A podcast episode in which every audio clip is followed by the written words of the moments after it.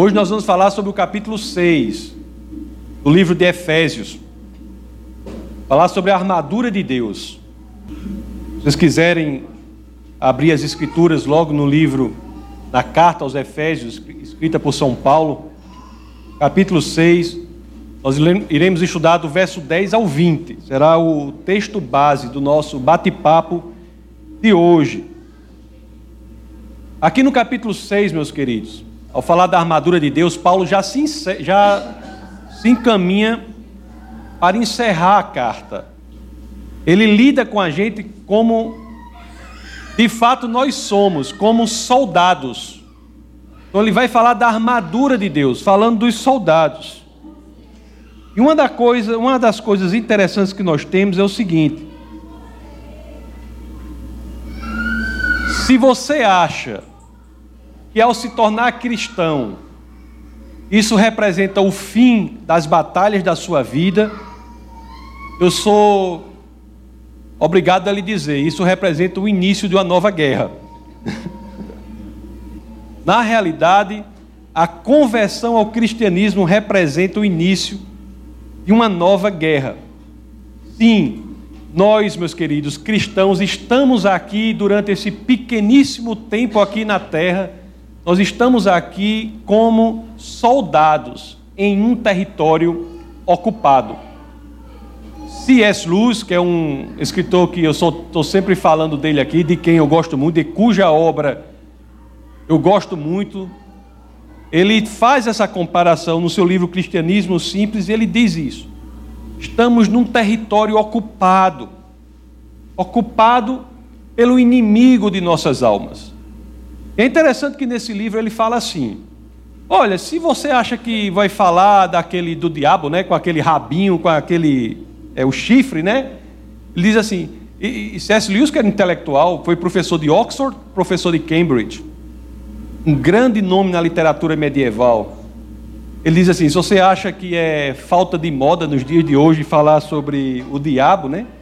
Com aquele rabinho e com o chifre, ele diz assim: Eu não sei bem como é que ele se apresenta fisicamente, mas o que ele sabe é que se você quiser ter um encontro com ele, certamente você terá. Ele só não sabe se será um encontro muito proveitoso, né? Mas certamente você terá. E nós falaremos da armadura de Deus que nós temos de ter para nos proteger contra as investidas do inimigo de nossas almas. Este é o assunto do livro de Efésios, capítulo 6, do verso 10 ao verso 20. Uma coisa é certa, meus queridos: quer, é, quer a gente acredite, quer a gente não acredite, o inimigo de nossas almas está pronto a nos impedir, a destruir qualquer avanço que façamos para ampliar o reino de Deus aqui na terra. Aí você pode pensar, eita, e agora? Ei, agora pronto. Aí é que eu não quero ser cristão mesmo, já estou com medo, né? Você já pode pensar assim, eu já estou com medo, eu que não quero esse negócio para mim mesmo não, né? Eu quero é ficar quietinho na minha, que eu não quero uma, uma coisa dessa não, né? A realidade é que, de fato, se você pensar por si próprio ou de si mesmo, é para ter medo mesmo, porque nós somos fraquinhos. Mas quando nós consideramos que estamos no Senhor, aí toda a perspectiva muda. Em Deus, ou estando nele, nós podemos todas as coisas. Então, isso é o que nos dá força, nos dá coragem para, mesmo sabendo que estamos em um território ocupado, para que nós não sejamos como galinhas com as pernas tremendo de medo, para que sejamos corajosos, porque nossa força está no Senhor. E é interessante e é importante que na igreja nós tenhamos a sensação que de fato nós somos pequenos. Mas pequenos quando estamos fora do Senhor, porque no Senhor nós somos muito grandes. É uma sensação muito interessante que as pessoas têm, não sei se já notaram. Quando a pessoa vai para o zoológico, vocês vão para um zoológico, aí vocês passam perto da jaula, da, do, do, lugar lá que tem o, o animal, né? Tem, tem, tem, o, tem qualquer animal lá, os passarinhos, ninguém presta atenção, passa bem rapidinho. Aí daqui passa outro animal, ninguém presta nem atenção. Todo mundo quer ver a jaula de quem? Do tigre, do leão, do gorila. Por quê? Porque nossa alma, ela tende a esse maravilhamento diante daquilo que é muito mais poderoso do que a gente.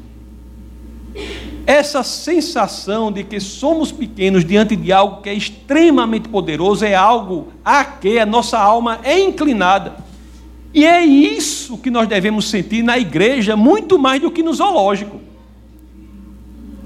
Muito mais do que no zoológico, diante do Senhor, nós temos que sentir esse mesmo maravilhamento de sabermos que somos pequenos, mas estamos diante daquele que é o Criador dos céus e da terra. Não é verdade? Pode ser que aquele que não tenha intimidade com o Senhor vá procurar a sua teologia na frente da jaula dos leões. Mas aquele que tem intimidade com o Senhor vai procurar esse maravilhamento na intimidade com Deus. Nós somos pequenos, mas em Cristo somos grandes. E é importante que tenhamos essa perspectiva, meus queridos. Então nós vamos lá, lá no capítulo 6 de Efésios, e é que lemos sobre esta luta. Então nós vamos ler do verso 10 até o verso 20. Então vamos ver logo aqui no verso, de, no verso 10 o que é que Paulo nos diz. Então, Efésios 6, Efésios capítulo 6, verso 10. Assim dizem as Escrituras: Finalmente, fortaleçam-se no Senhor e no seu forte poder. Vistam toda a armadura de Deus. Do 10 ao 11. Vamos ler 10 ao 11. Para poderem ficar firmes contra as ciladas do diabo. As Escrituras dizem: devemos nos fortalecer no Senhor e também vestir a armadura de Deus. Ou seja, devemos estar totalmente protegidos. Para quê? Para ficarmos firmes e, portanto, podemos estar protegidos das ciladas, das estratégias, dos dardos que são lançados pelo diabo. Meus queridos, o conhecimento das estratégias do inimigo é algo central para que sejamos bem-sucedidos na nossa caminhada cristã. Se nós conhecermos as estratégias do inimigo, daquele que é inimigo das nossas almas, nós, nós estaremos prontos para resistir às investidas dele. Você veja aqui que na segunda carta aos Coríntios, capítulo 2, verso 11, o mesmo autor que é Paulo diz assim, ó: ele falando das estratégias do inimigo, ele diz assim: ó, por que, que nós devemos conhecer? Ele diz: a fim de que Satanás não tivesse vantagem sobre nós, pois não ignoramos as suas intenções. As Escrituras nos dizem, portanto, meus queridos, que nós temos que saber as estratégias daquele que quer nos destruir. Há vários tipos de ciladas, há vários tipos de dardos inflamados, de setas flamejantes que nos são lançadas, que podem nos destruir. Frustrações, desencorajamentos, tristezas, depressões, são coisas que de fato podem nos destruir. E nós temos que ter ciência desses dardos, dessas setas inflamadas, para que estejamos preparados e protegidos contra o poder destruidor destas artimanhas, dessas estratégias. Meus amados, as Escrituras esclarecem de maneira clara que há quatro áreas centrais em que podemos ser efetivamente destruídos. O ataque do, do inimigo das nossas almas, ele visa principalmente quatro áreas da nossa existência que podem nos destruir. A primeira é a nossa mente. A segunda área que ele ataca é o nosso lar. A terceira área é o trabalho a nossa atividade profissional. E a quarta área que o inimigo ataca é a igreja. Nós temos que estar prontos para entender a estratégia do Satanás nessas áreas, para que estejamos fortes e, portanto, protegidos para que nós possamos passar a existência aqui na terra usufruindo daquilo que Deus quer que usufruamos, que é o quê? se o Satanás ataca nossa mente, se somos capazes de estar armados, protegidos contra as garras e as setas do inimigo de nossas almas, nós teremos uma mente pura. Se estivermos protegidos, nós construiremos uma família sólida. Se estivermos protegidos, nós poderemos construir uma carreira profissional moralmente honrada. E da mesma forma, no que diz respeito à igreja, se formos inteligentes e sábios para estudar as Escrituras e saber as estratégias do inimigo das nossas almas, nós podemos usufruir da comunhão em uma igreja que é verdadeiramente santa e saudável. São coisas muito importantes para a experiência positiva de nossa vida, da nossa existência aqui na terra. Então, nós lemos os versos 10 e 11 do capítulo 6 da carta aos Efésios, escrita, escrita por São Paulo. Vamos agora ver o verso 12, que traz uma informação muito importante sobre essa guerra. Muito importante sobre quem é o inimigo ele esclarece claramente quem é o inimigo contra quem nós estamos lutando na existência aqui na Terra. Lembre-se, nós somos soldados em um território ocupado. O que é que o verso 12 diz? Porque a nossa luta não é contra sangue e carne, e sim contra principados e potestades, contra os dominadores deste mundo tenebroso, contra as forças espirituais do mal nas regiões celestiais. Qual é a primeira informação importantíssima que nós já tiramos aqui do verso 12 do capítulo 6 de Efésios? A primeira informação central que nós tiramos aqui é que a nossa guerra não é contra pessoas. Nós não estamos aqui em uma guerra contra pessoas. Nossa guerra não é contra o sangue e a carne. O que Paulo está deixando claro aqui, para que saibamos, e olhe que isso é informação importantíssima, negligenciada por muita gente, inclusive pessoas que têm vida cristã, que não prestam atenção para isso. A nossa guerra não é contra João, Maria, é, Severino, não é contra pessoas, nem grupos de pessoas. O que Paulo deixa claro aqui é que o nosso inimigo é invisível. Olhe só como é fácil, meus queridos, cair nessa cilada e colocar pessoas, ou mesmo grupo de pessoas, no foco das nossas batalhas.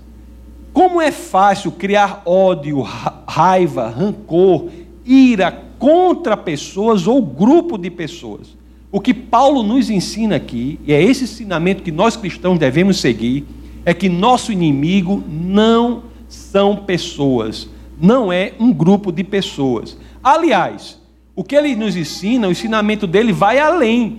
Ele ensina que essas pessoas, alguns já estão pensando naquele, ixi, aquele caba, já estou com raiva dele. Está pensando aí. Essa pessoa que você está pensando aí, na realidade, de acordo com o ensinamento de Paulo, é vítima do mesmo inimigo seu. Ele é refém do mesmo inimigo seu. As pessoas que nos fazem mal são reféns do mesmo inimigo. E o nosso papel de existência aqui na terra não é destruir pessoas, é resgatá-las do inimigo delas, que é o nosso inimigo. Olhe só que coisa profunda isso é dito, né? Qual é a outra coisa que aprendemos aqui? Se a nossa guerra não é contra pessoas, meus queridos, não há espaço no cristianismo para uma espécie de guerra santa. Não existe uma jihad cristã. Isso é uma contradição em termos. Jamais o cristianismo pode ser pretexto para destruir quem quer que seja. As pessoas são para ser amadas e resgatadas das garras do inimigo de nossas almas. Olhe que coisa bela, não é? O cristianismo nos diz aqui da mesma forma, o cristianismo, por exemplo, de acordo com o ensinamento de Paulo, não pode ser expandido pelas armas. Não existe isso. As armas que matam carne e sangue, as armas que matam pessoas, não são servíveis, são inservíveis, não servem para expandir o cristianismo. O cristianismo não é expansível pelas armas. Aliás, se você for ver a história do cristianismo verdadeiro, ele cresce contra as armas, não pelas armas. Porque a nossa luta não é contra pessoas. Você não pode forçar ninguém a ser cristão, nem mesmo o seu filho. No cristianismo, é claro, não existe neto de Deus. Existe neto de Deus? Não. O filho do pastor Orlando aí, ele tem que ser, decidir por ele mesmo, ser filho de Deus. Tem que criar uma relação de paternidade direta com o Senhor. Não é o fato dele ser filho de um filho de Deus que o torna neto de Deus. Porque o que faz com que ele seja filho de Deus é o convencimento dele e o comprometimento dele de seguir Jesus de Nazaré. Eu posso ajudar, eu posso mostrar o caminho, eu posso brigar com ele, posso fazer tudo o que eu quiser, mas eu não posso manipular a consciência dele. O coração dele é algo que ele por si só faz e graças a Deus é um menino de Deus. Ele optou isso. É uma grande alegria que eu tenho. Então, entendendo esta guerra, nós vamos estudar agora a armadura. Nós estamos na guerra. Vocês estão assim se sentindo assim poderosos na guerra? Estamos na guerra. Vamos e não é para ter medo porque Deus está conosco, não é? Agora na batalha de Waterloo, é engraçado que Napoleão disse, não sei se você sabe isso, Napoleão disse assim, né? Deus está com a maioria. Aí ele foi com muito mais armas do que a Inglaterra e perdeu a guerra. De, não é que Deus está com o maior número de pessoas, não. É que se você está com Deus, você está com a maioria, mesmo que seja um número bem pequeno de pessoas. Não é legal? Napoleão errou nessa parte aí, viu? Errou nessa parte aí. Então vamos ver o que está lá no verso 13, do capítulo 6, da carta aos Efésios de São Paulo. Vamos estudar agora a armadura, viu? A armadura, a gente tem que estar protegido. Porque o inimigo das nossas almas ele é muito velho e, portanto, experiente. Então ele sabe como atacar uma pessoa, os pontos fracos, né? Vamos lá, verso 13. Por isso, vistam toda a armadura de Deus, para que possam resistir no dia mau e permanecer inabaláveis depois de terem feito tudo. Qual é o primeiro ponto importante que nós vemos aqui nesse verso 13? Ele está dizendo assim, né? Vistam toda a armadura de Deus. Não é assim, vista apenas uma parte dela. Homem, bote só uma parte dela aí, já dá para você ir para a guerra aí. É isso que está dizendo? Não. Vistam toda a armadura de Deus. Olha, a gente sabe que o soldado romano ele tinha que estar todo protegido, não é isso? Se houvesse qualquer parte do seu corpo, do soldado romano lá, que não tivesse protegido, aquele, aquela partezinha sem proteção era a parte vulnerável dele. Era por aquela partezinha mesmo que ele podia ser morto e a proteção de todas as outras partes não servia de nada. Estão entendendo o que eu estou dizendo? Se você não vestir toda a armadura de Deus, se tiver alguma parte dessa armadura que você não queira vestir, você tenha ciência de que o seu inimigo é muito hábil, porque ele é velho.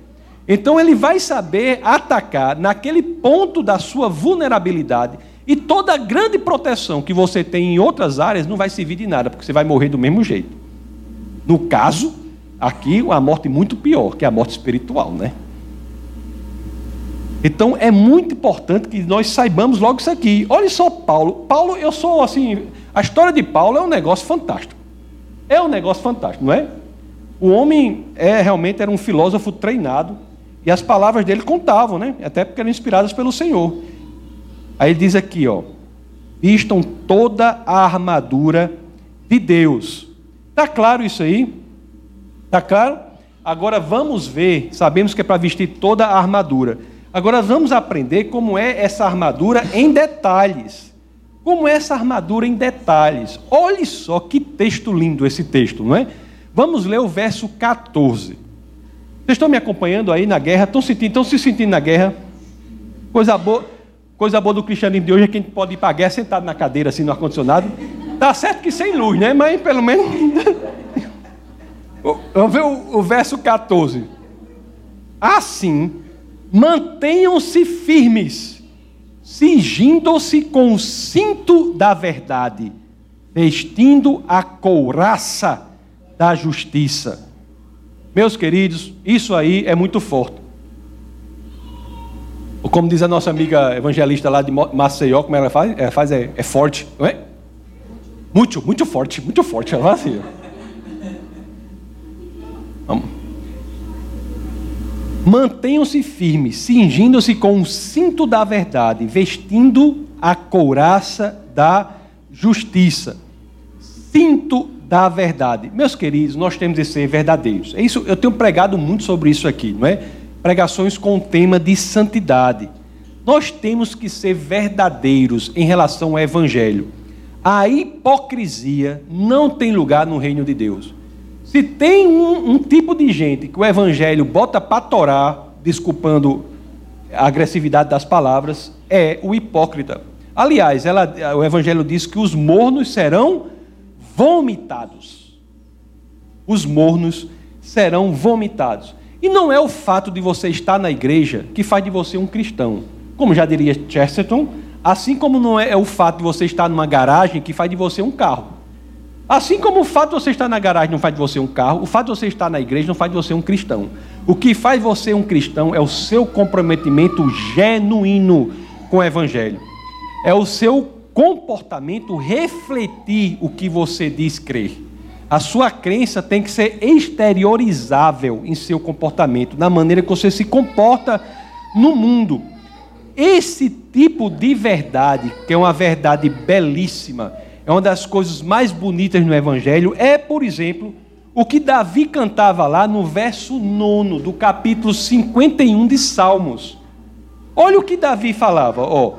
Sei que desejas a verdade no íntimo e no coração me ensinas a sabedoria. Nós temos, meus amados, se somos verdadeiramente cristãos, nós temos de ter a verdade no nosso íntimo o nosso coração tem de ser voltado para o Senhor. Agora, eu sei que nem sempre é fácil, viu? Eu, não tô, eu falo assim, quando eu falo as coisas assim, eu, eu não estou querendo dizer que é fácil. Eu sei que é difícil, muitas vezes é difícil. Mas nós temos que buscar isso. Como é que nós fazemos isso? Simples. A cada dia, nas suas orações, examine-se a si mesmo. Examine-se a si mesmo.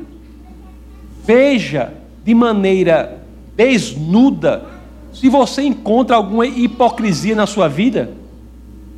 Você sabe uma oração muito boa? Você quer ver uma oração, que é alto nível internacional? Essa oração, eu vou, assim, vocês têm que fazer, porque essa oração, ore ao Senhor para que Ele lhe mostre o seu coração. Senhor, me mostre o meu coração, porque pode ser que tenha alguma coisa lá no íntimo, nos labirintos mais obscuros do meu ser, que eu no fundo, no fundo, até sei que existe, mas eu faço tudo o que eu posso para me enganar.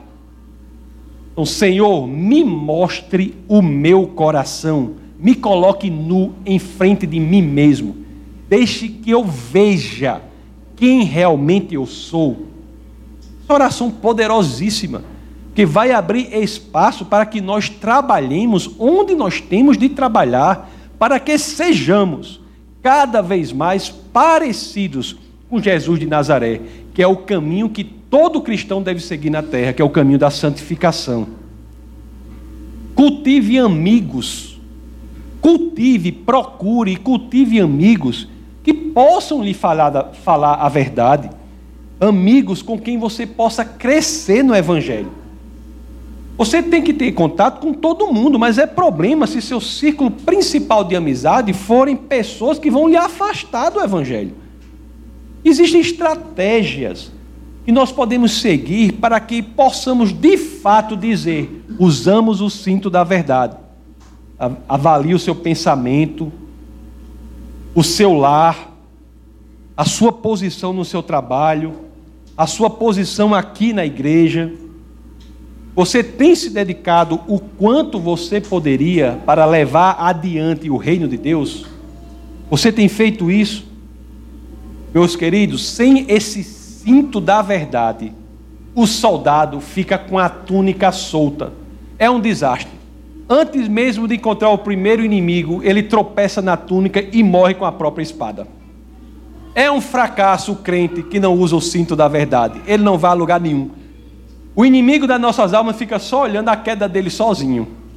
Não precisa nem fazer muito esforço. O cinto da verdade é o que garante que a túnica esteja presa. Se a túnica está folgada sem o cinto da verdade, esse soldado, o inimigo das nossas almas, fica olhando. Lá vem o soldado trapalhão.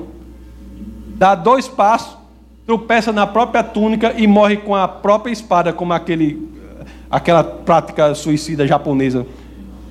Morre com a própria espada, mas não intencionalmente, por, por, por ser atrapalhado mesmo.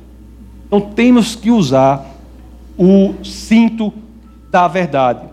E a, o mesmo verso diz assim, né? Assim mantenham-se firmes, cingindo-se com o cinto da verdade vestindo a couraça da justiça. Olha aí outro elemento dessa armadura do Senhor, a couraça da justiça. Não é o que nós lemos lá em, em capítulo 6 de Efésios, verso 14? A justiça, do ponto de vista prático, ser uma pessoa justa e lutar pelo que é justo, segundo as Escrituras, é como uma couraça para nós. Já pensou? Um erro teológico comum é achar que a justiça de que fala aqui é aquela justificação que é alcançada por Cristo para nós. Essa justiça aqui é a justiça do dia a dia. Por exemplo, se levamos vantagem em cima dos outros, se não pagamos o que devemos, se trapaceamos ou colocamos pessoas em situação de perigo, nós não estaremos vestindo a couraça da justiça. Nós estaremos deixando aberto um ponto central de vulnerabilidade para que o inimigo das nossas almas nos ataque e nos destrua. Não é interessante isso? Nada, meus amados, do que nós dizemos falamos tem qualquer valor ou é levado a sério se a pessoa não identifica que você usa o cinto da verdade e a couraça da justiça. Não é incrível? Vamos ler o verso 15. O que mais forma a armadura de Deus? Pense numa armadura invocada. É melhor do que o gibão. Sabe o que é gibão, Júlio? Mas vamos esse homem não é lá de nós, não? Já foi picado por mutuca? Nunca foi picado por mutuca? Sim. Já correu em parede de assunto sangrando? Mas, rapaz, vou marcar um dia para a gente fazer essas coisas. Já viu caipora dando surra em cachorro? Não? Olha, missionário americano viu caipora dando surra, surra em cachorro? Nem você viu? Ó, oh, vamos ler o verso 15. Saber o que mais precisa aqui. E tendo os pés calçados com a prontidão do evangelho da paz. Ora, essa couraça da justiça está dizendo assim, né? O soldado não pode estar descalço. Mas também não pode estar de pantufa. É pantufa aquele negócio, é? Né? não pode estar descalço, nem pode estar de pantufa, né? Ele deve estar calçado com a prontidão do evangelho da paz. Calçado para ir. Não há soldado parado. A pessoa, um soldado parado, desmoralizou o exército todo, desmoralizou não? Hein? O soldado deve estar pronto, meus amados, para adentrar no território inimigo, para falar do Evangelho da Paz. Eu vou pedir licença para vocês aqui. Eu posso fazer uma pergunta bem indiscreta, bem indiscreta. Não fique com raiva de mim, até porque você não precisa nem responder, não. Responde para você mesmo.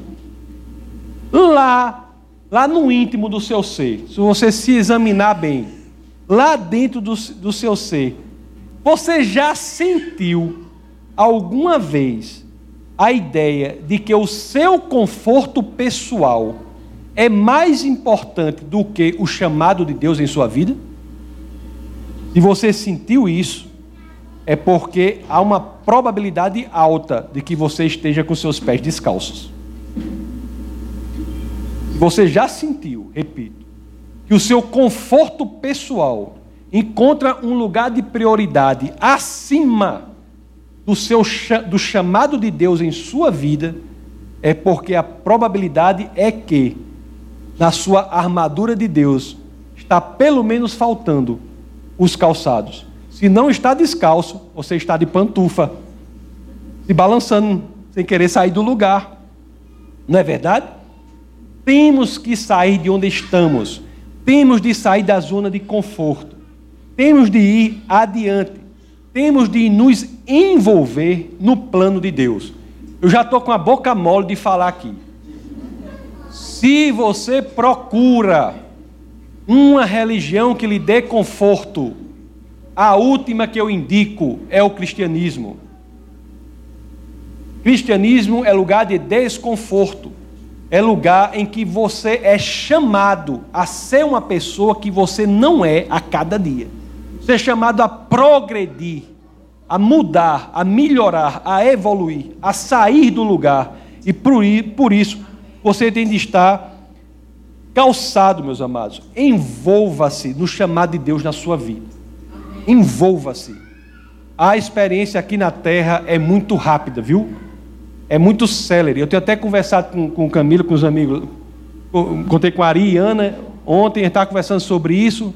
E a pastora estava dizendo assim: Rapaz, eu estou vindo aqui para a terra do jeito que quem vai passar o final de semana em algum lugar. Está tão rápido o negócio. Eu estou aqui na terra, como diz assim: Ei, rapaz, eu fui ali. Eu fui passar o final de semana. No, ah, pronto, Jéssica não foi para Bodó, né? Jéssica foi passar o final de semana. Estou desse jeito. Eu vou ali para a terra passar o final de semana, volto já. Estou desse jeito. Porque é rápido demais. Isso aqui é rápido demais. Não dá tempo nem de você se mexer direito. É tanta coisa tanta acontecendo, tanta coisa rápida. A nossa passagem aqui é célere, é efêmera, transitória. O homem prudente sabe o que fazer dela e faz o melhor dela. E não há outro caminho senão se envolver na obra do Senhor. Envolva-se.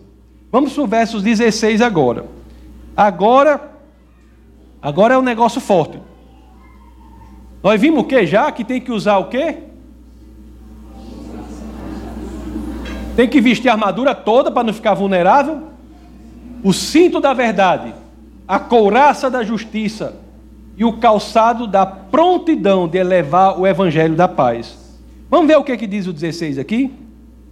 Além disso, usem o escudo da fé, com o qual vocês poderão apagar todas as setas inflamadas do maligno.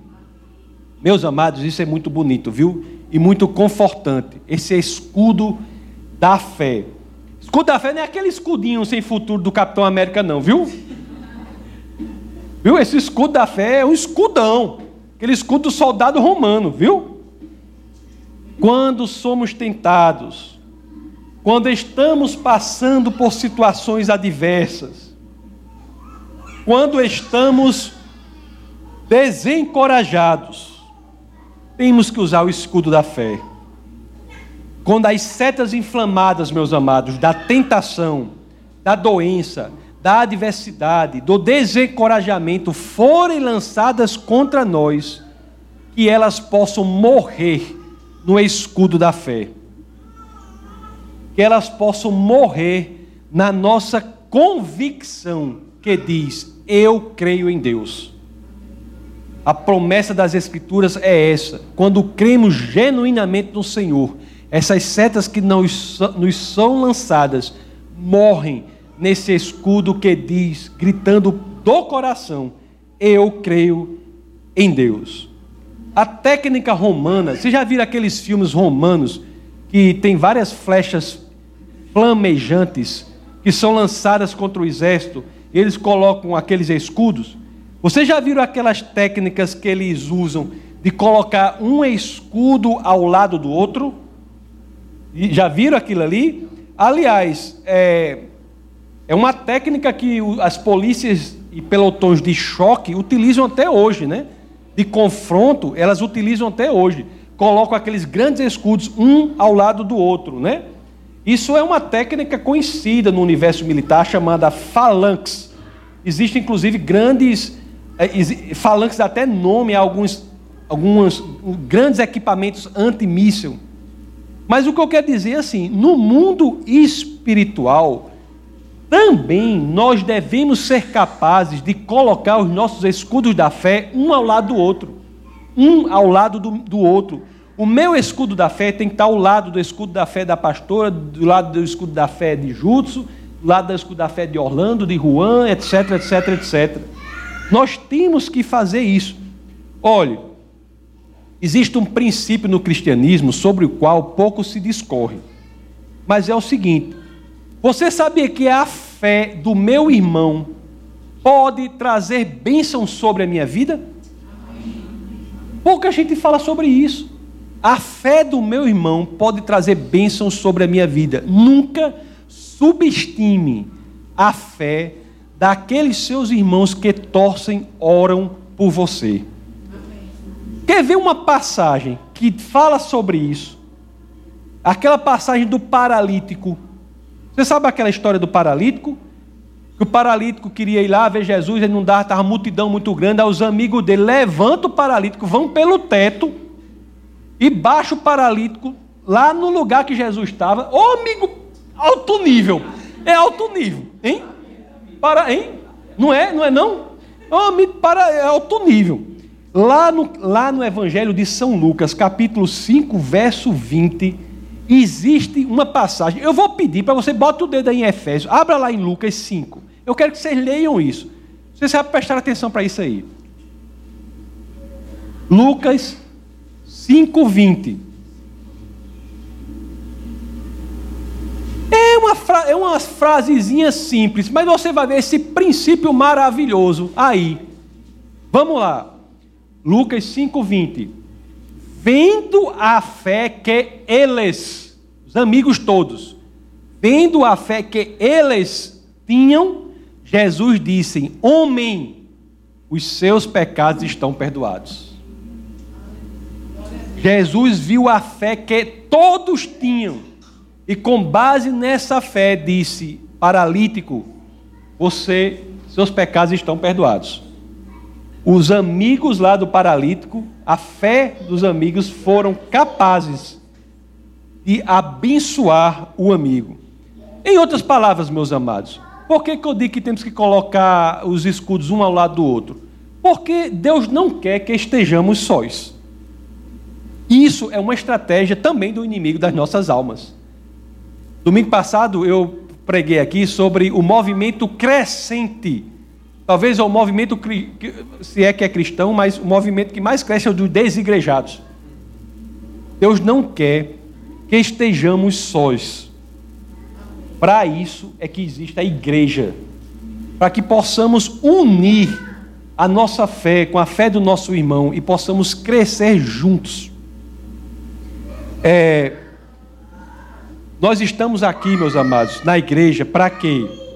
Para que vocês possam compartilhar as suas lutas conosco. Vocês possam compartilhar as suas lutas com os irmãos da igreja. Com pessoas que vocês confiam. Vocês não devem se isolar. Isso não é o que Deus quer. Tenham grupos de amigos que possam levantar vocês, que possam orar por vocês, que possam estar juntos com vocês. Seu chamado não é caminhar sozinho. Isso é muito importante, tá bom? Vamos ver o verso 17. Então nós vimos agora o 16, vamos que é o escudo da fé. Vamos ver o 17.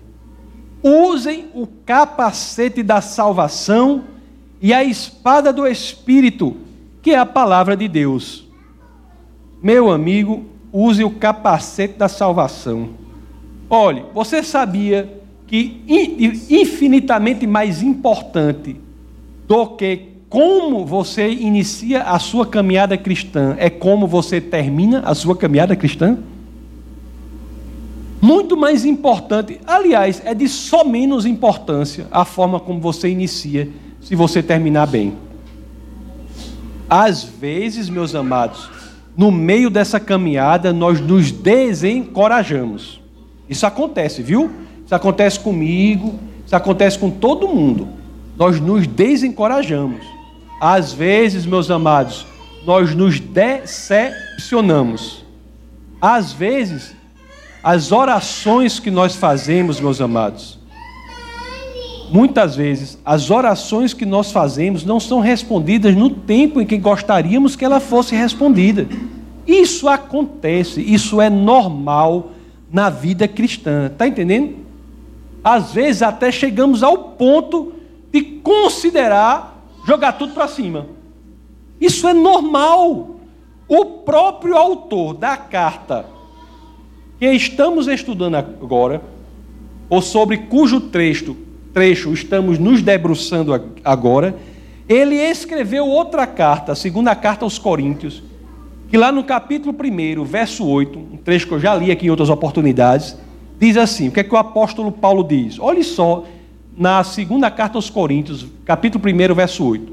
Irmãos, não queremos que vocês desconheçam as tribulações que sofremos na província da Ásia, as quais foram muito além da nossa capacidade de suportar, ao ponto de perdermos a esperança da própria vida. Ora, parte do meu trabalho aqui é ser sincero com vocês, não é? A parte importante. Isso acontece.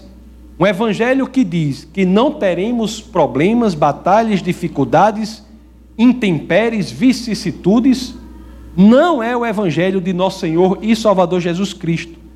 E uma capa outra da Bíblia não diz isso, não é? Mas o que ele diz é o seguinte: que devemos ter o capacete da salvação.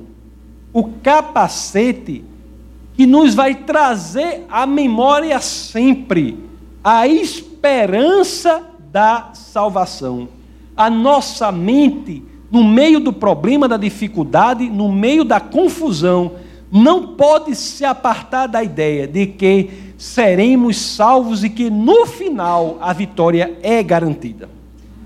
Na primeira carta aos Tessalonicenses, capítulo 5, versos 8 e 9. O que é que é dito ali? Olhe só a mesma pessoa que diz ali: Nós, porém, que somos do dia, sejamos sóbrios, vestindo a couraça da fé e do amor e o capacete da esperança da salvação. Porque Deus não, não nos destinou para a ira, mas para recebermos a salvação por meio de nosso Senhor Jesus Cristo. O que é isso, meus queridos? O que é isso? O que quer dizer isso? Repito, não podemos em nenhuma dificuldade da nossa vida. Você pode estar passando por um problema muito grande aí. Nunca perca a, a ideia da esperança da salvação. A ideia de que, se você é discípulo genuíno de Jesus Cristo, a vitória é certa. Olhe só o que nós devemos aprender devemos saber olhar por meio do problema, por meio da confusão, por meio da dificuldade e saber ver adiante, ver o, o finalmente.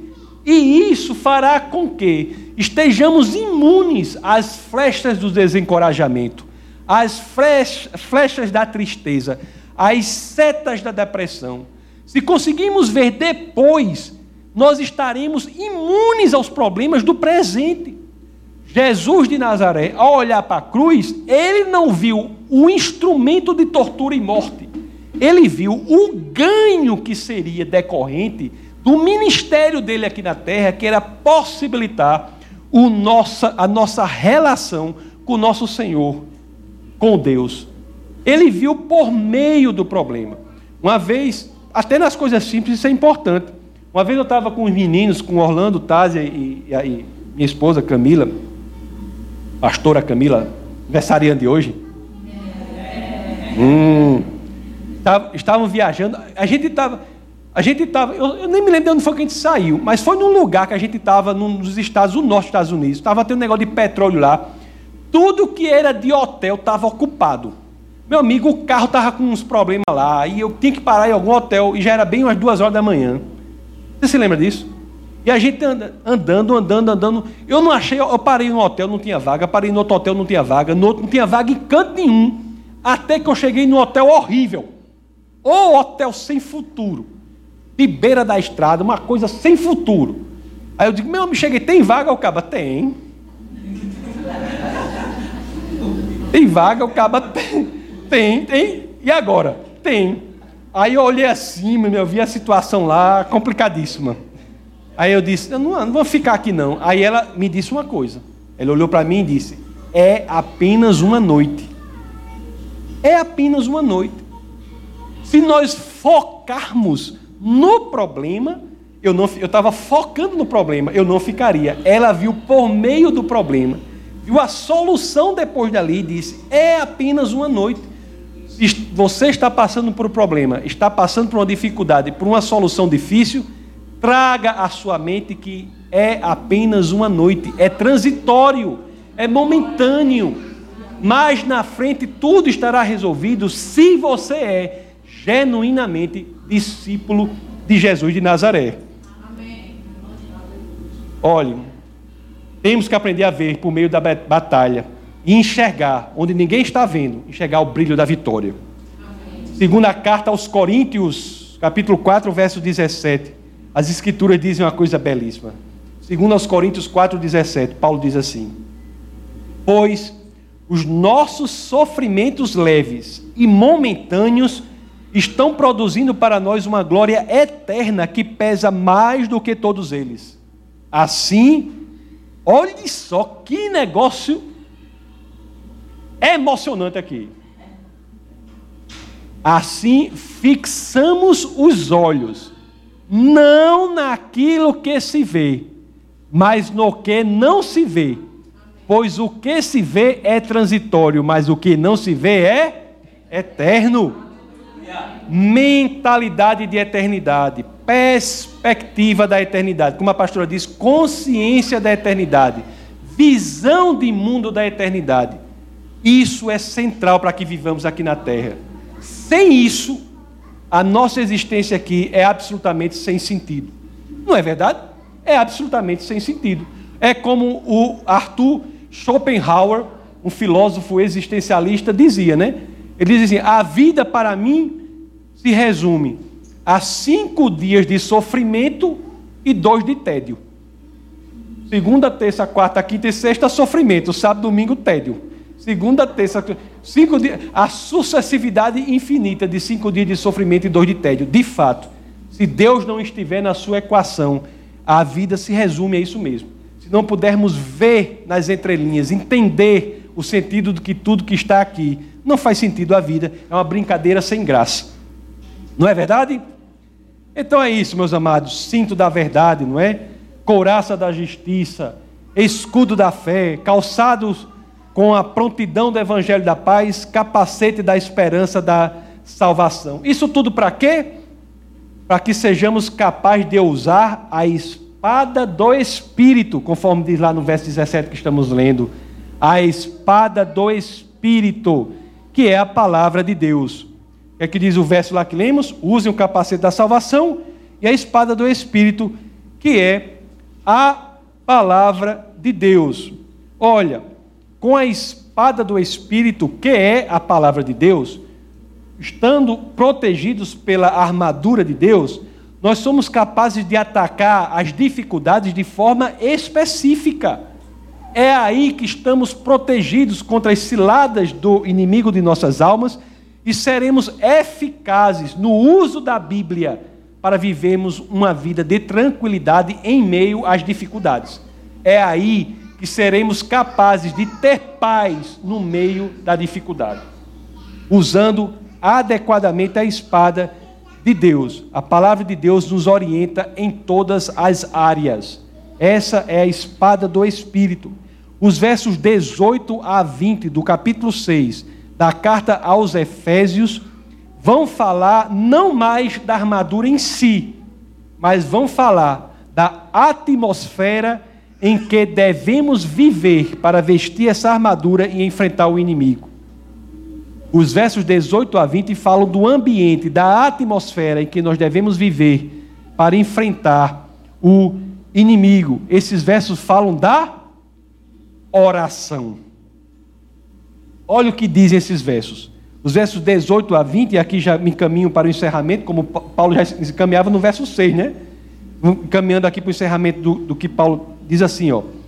Com os versos, versos 18 a 20 do 6. Orem no Espírito em todas as ocasiões, com toda oração e súplica. Tendo isso em mente, estejam atentos e perseverem na oração por todos os santos. Orem também por mim, para que quando eu falar, seja-me dada a mensagem, a fim de que, destemidamente, torne conhecido o mistério do Evangelho, pelo qual sou embaixador preso em correntes. Orem para que, permanecendo nele, eu fale com coragem, como me cumpre fazer. Esse trecho é belíssimo, né? A forma que ele fala aqui embaixador preso em correntes. Isso um título de um livro. Isso, cadê a imunidade diplomática? Cadê a imunidade diplomática desse embaixador que está preso em correntes? Num território inimigo, embaixador dos céus, embaixador de Deus, embaixador do reino de Deus, aqui na terra, enfrentando um reino desonesto que não respeita nem a cordialidade da os acordos diplomáticos, não é? acordos diplomáticos espirituais e prendem, né? Tentam prender a todo custo esse embaixador. Uma oração, meus queridos, que é uma oração contínua, não é uma oração esporádica, é uma vida de oração, é um hábito. A oração não é feita de qualquer maneira. O pastor já deu vários cursos aqui sobre oração, pregou sobre oração muitas vezes. O culto da quarta-feira é muito voltado a prática de oração.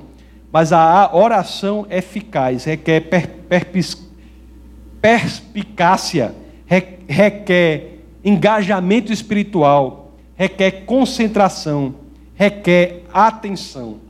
Temos que viver uma vida de hábito de oração, o tempo todo honrando ao Senhor, colocando o Senhor em primeiro lugar, nas mínimas coisas, sabendo que devemos viver de forma que agrade a Deus. Isso é muito importante.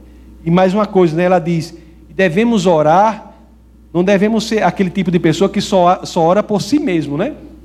Ego, egocêntricos né? espirituais, que oram por si mesmos, né? Si mesmos. O que é que as escrituras aqui, qual é o conselho de Paulo diz aqui? Devemos orar por todos os santos, orar por todos os salvos, por todas as pessoas que fizeram Jesus Cristo Senhor de suas vidas.